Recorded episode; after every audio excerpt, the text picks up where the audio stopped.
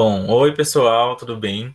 Meu nome é João, eu sou integrante do projeto POC, Papear, Ouvir e Conscientizar.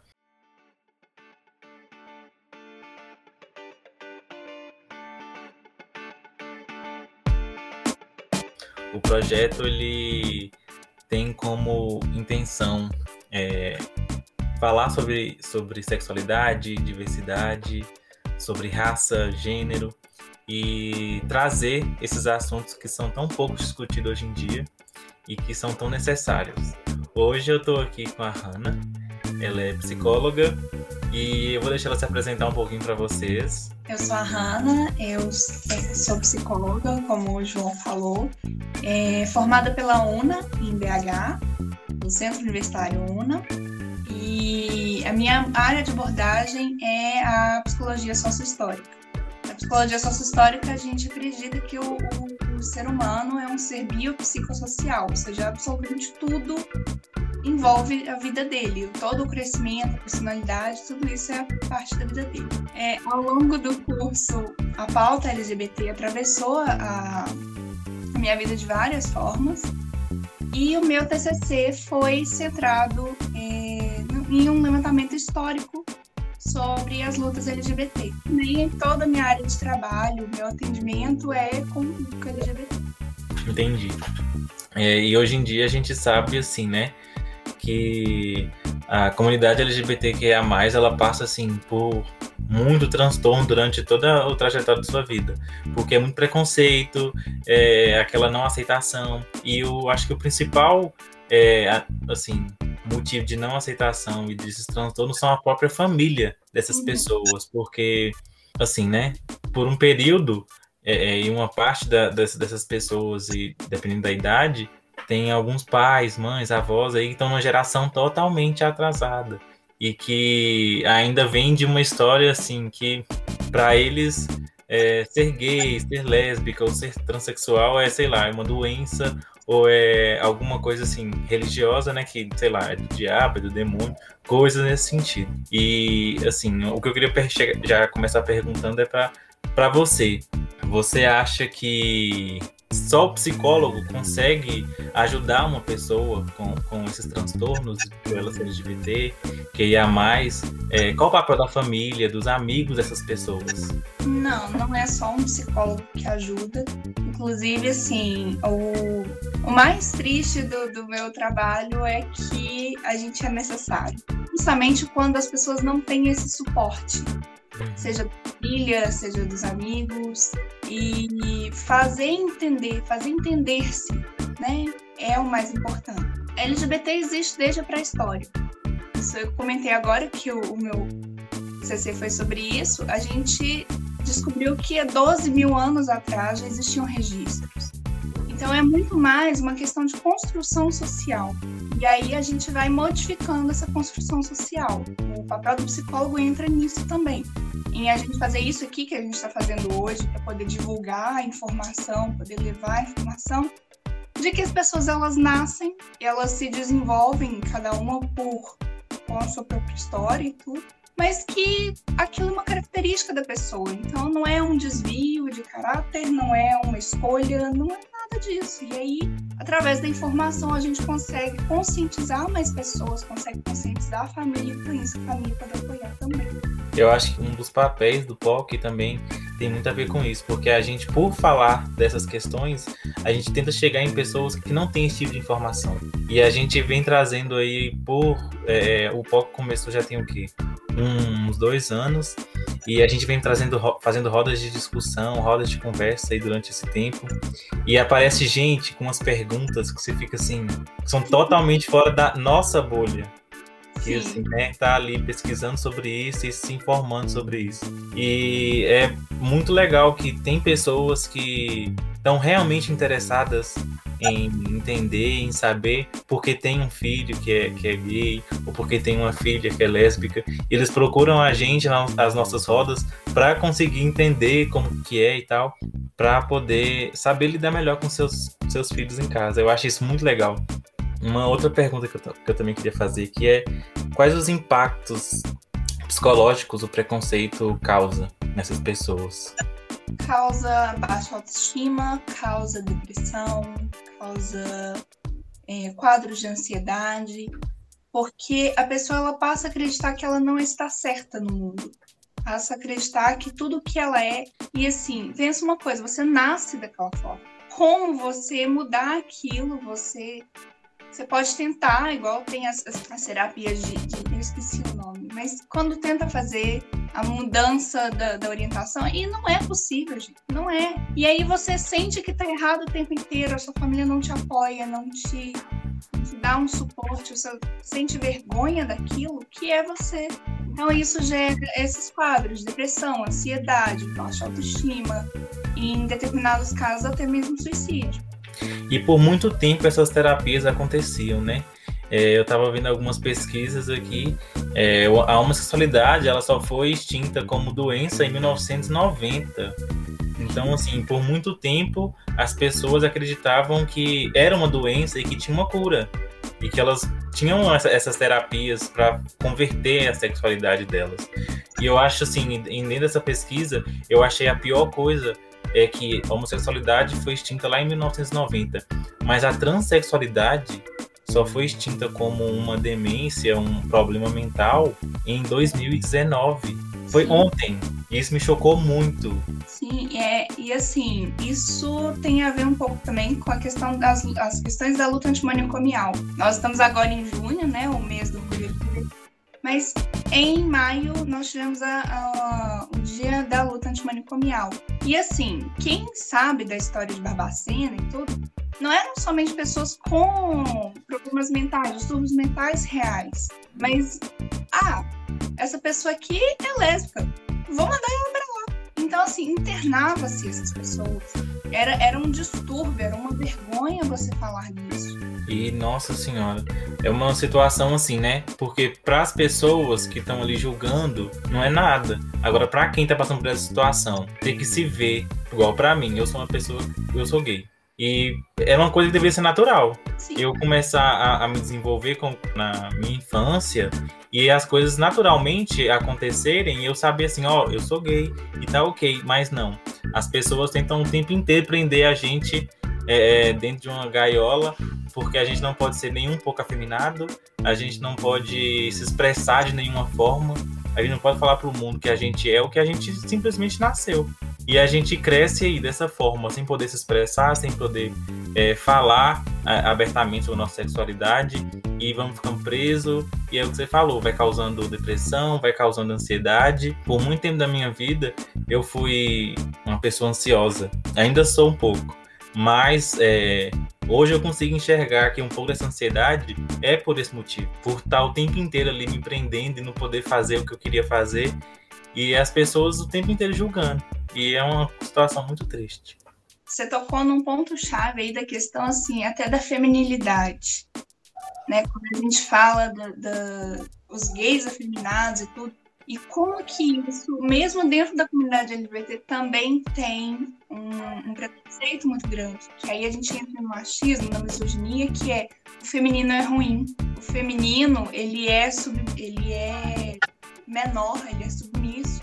Então, assim, inclusive na, na Idade Média, quando começou a ter as perseguições, né, que queimava-se na fogueira e tudo, ativo, às vezes podia até sobreviver. Dava um espancamento, uma, uma quantidade de chicotadas, mas sobrevivia. E o ativo, o passivo não. O passivo obrigatoriamente deveria falecer, deveria ser queimado, ou enforcado, ou torturado, porque era o feminino, era é a parte feminina da questão.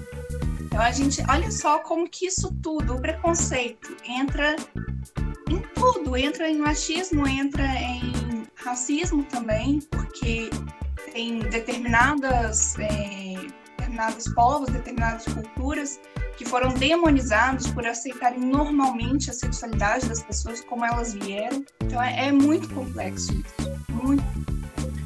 Muito. E você falando dessas questões aí, é, igual da, da feminilidade e tal, o que, que você acha em relação aos estereótipos que a, mídia coloca em cima da, da, da, comunidade LGBT? Porque a travesti é sempre a, a prostituta, o gay é sempre afeminado, a lésbica é sempre a, a masculina. Exato. Por um lado, assim, isso, isso entra até na questão de representatividade.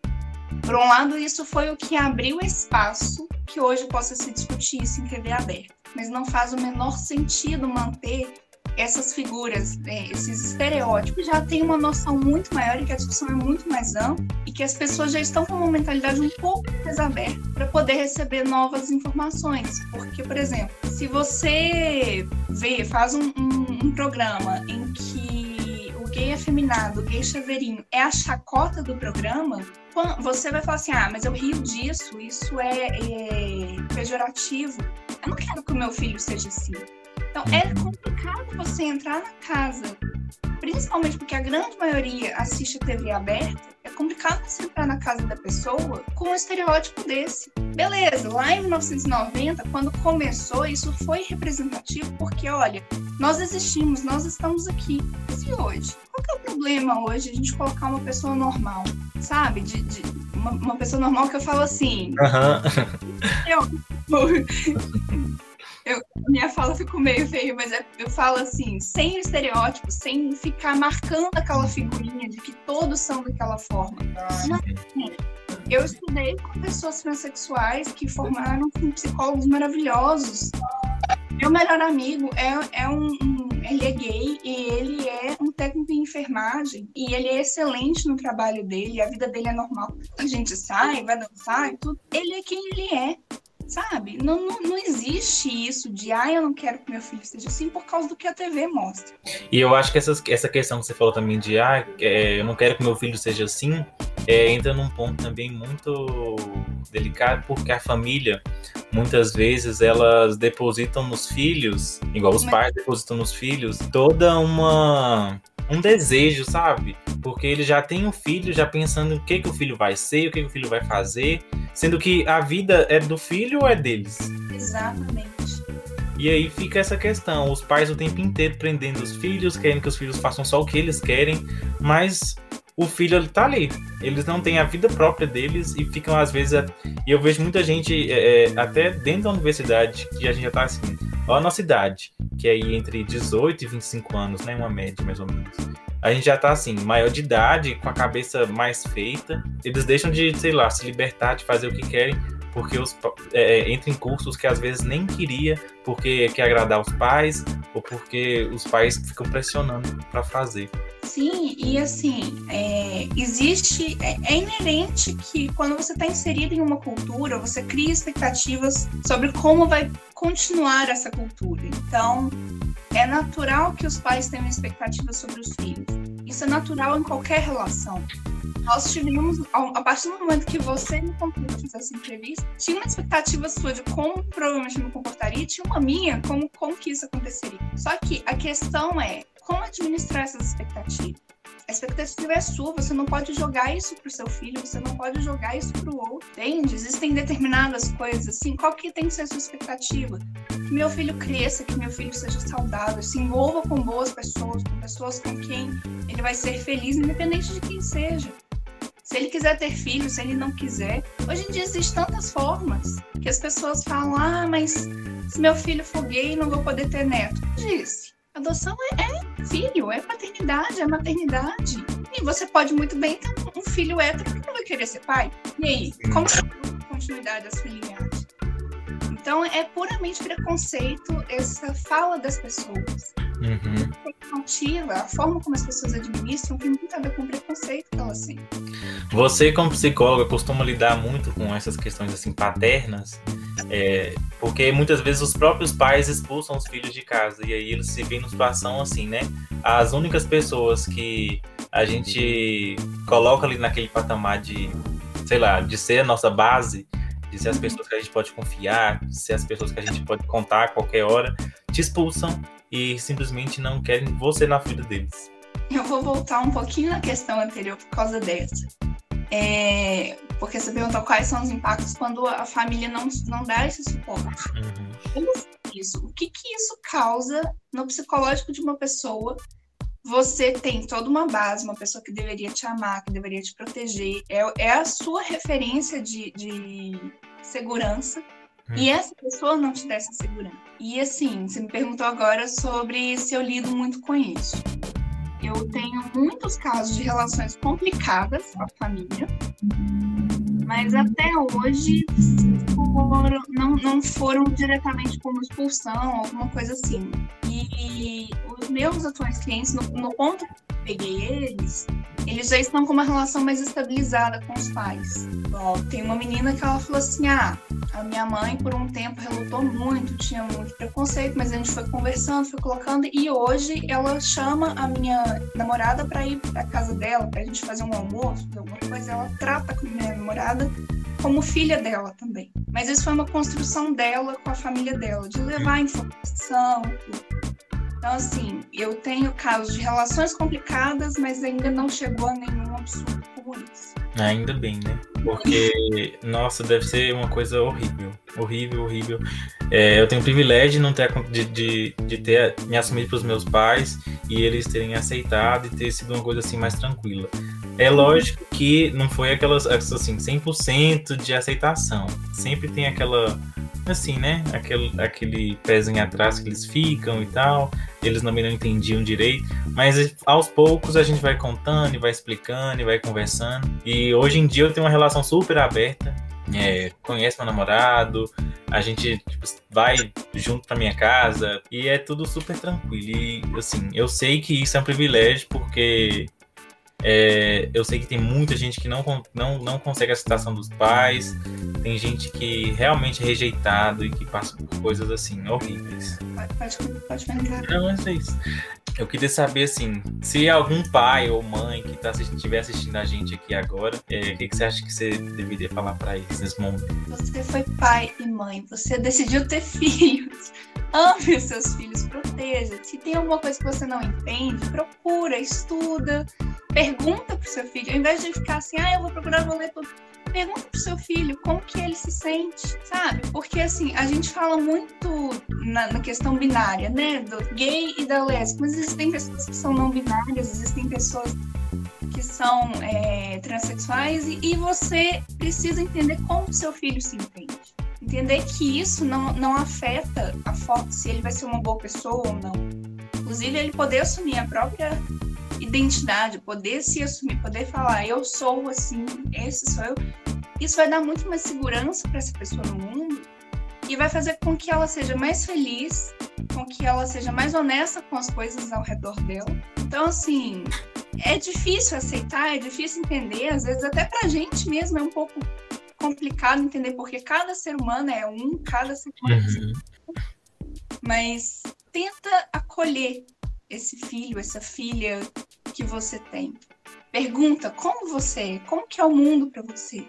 Eu acho que uma outra pergunta que eu tinha também e que eu acho assim muito importante de ser falada é porque muita gente hoje em dia diminui muito a profissão de vocês, porque fala que ah não, não valoriza. Realmente acha que não, não é uma profissão assim que, que não importa, você só vai lá, você vai lá só para ficar conversando, vai, vai fazer, tipo assim, o que você vai fazer com isso? E aí é, eu queria que você falasse um pouquinho, sabe, da importância do profissional nessas situações é, de pessoas que passam por esse tipo de transtorno, que, que são LGBTQIA+, e que estão em situações aí frágeis psicologicamente, né? Nossa, é uma batalha real essa coisa da, da desvalorização.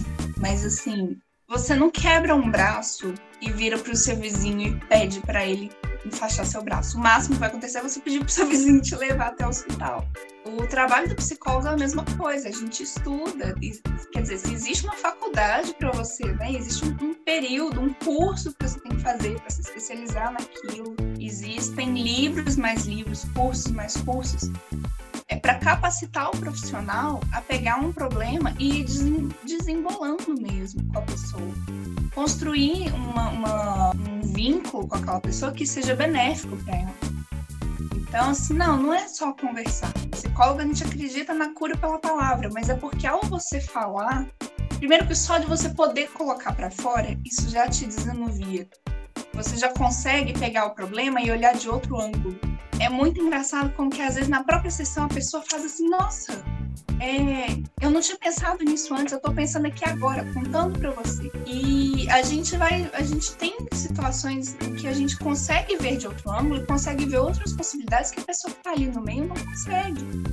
Você pode desabafar com seu amigo, com seu pai, com sua mãe, com seu primo, com o que com o cachorro. Você pode fazer terapia ocupacional, você pode praticar esportes, mas o que está dentro da sua cabeça é o que precisa ser sanado. Você curar só o sintoma não vai fazer o problema desaparecer. Tá ali tossindo, você tá ali tossindo, você toma um, um xarope para tosse. Mas o que te fez tossir continua ali. Então o psicólogo vai entrar ali, vai pegar aquele novelinho que tá tudo embolado, tá tudo por misturado, vai separando e vai te ajudando a construir isso. Então, Legal. Eu acho que, assim, a nossa conversa foi ótima. É, era uma coisa mais rápida mesmo, só uma, um bate-papo assim, com algumas perguntas e tal. É, eu tô muito feliz. Queria saber se você tem alguma coisa para falar, se você quer falar sobre algum assunto, alguma coisa para acrescentar. Acho que não muito o que acrescentar, assim, né? Eu posso falar do, do meu Instagram, que eu faço conteúdo para voltado muito para LGBT, mas falando sobre saúde mental, sobre uhum. ansiedade, transtornos e sobre o meu atendimento na clínica. Não tenho muito o que falar. Eu espero de verdade que, que tenha sido produtiva essa conversa, porque eu tô um pouquinho. Mas é isso. Aproveita e deixa pra gente então o arroba do seu Instagram, qual que é? É psi, psi, ponto, Hannah Odrumon. A gente vai deixar também aqui marcado nos, no, no na, ah, na, descrição. E quem tiver interesse, então, em ir lá acompanhar a Hannah e ver mais de perto o trabalho dela, é só olhar o Instagram que a gente vai deixar marcado aqui. E, Hannah, muito obrigado, de verdade. Eu acho que esse assunto, assim, é, se for conversar, tem coisa para falar até por horas. Mas a gente tá fazendo assim, né, uma programação muito grande com muita coisa e essa é só uma da, das, das nossas atividades. E muito obrigado, eu agradeço demais, estou muito feliz por você ter aceitado participar. Eu que agradeço o convite. Ah, uma coisa, nesse mês do orgulho eu estou fazendo uma postagem por dia com curiosidades, com personalidades, com textos falando sobre o LGBT. Então, já que vocês vão seguir, vão lá acompanhar. então acho que é isso. Muito obrigado, um beijão. E Obrigada. a gente vai ficando por aqui então.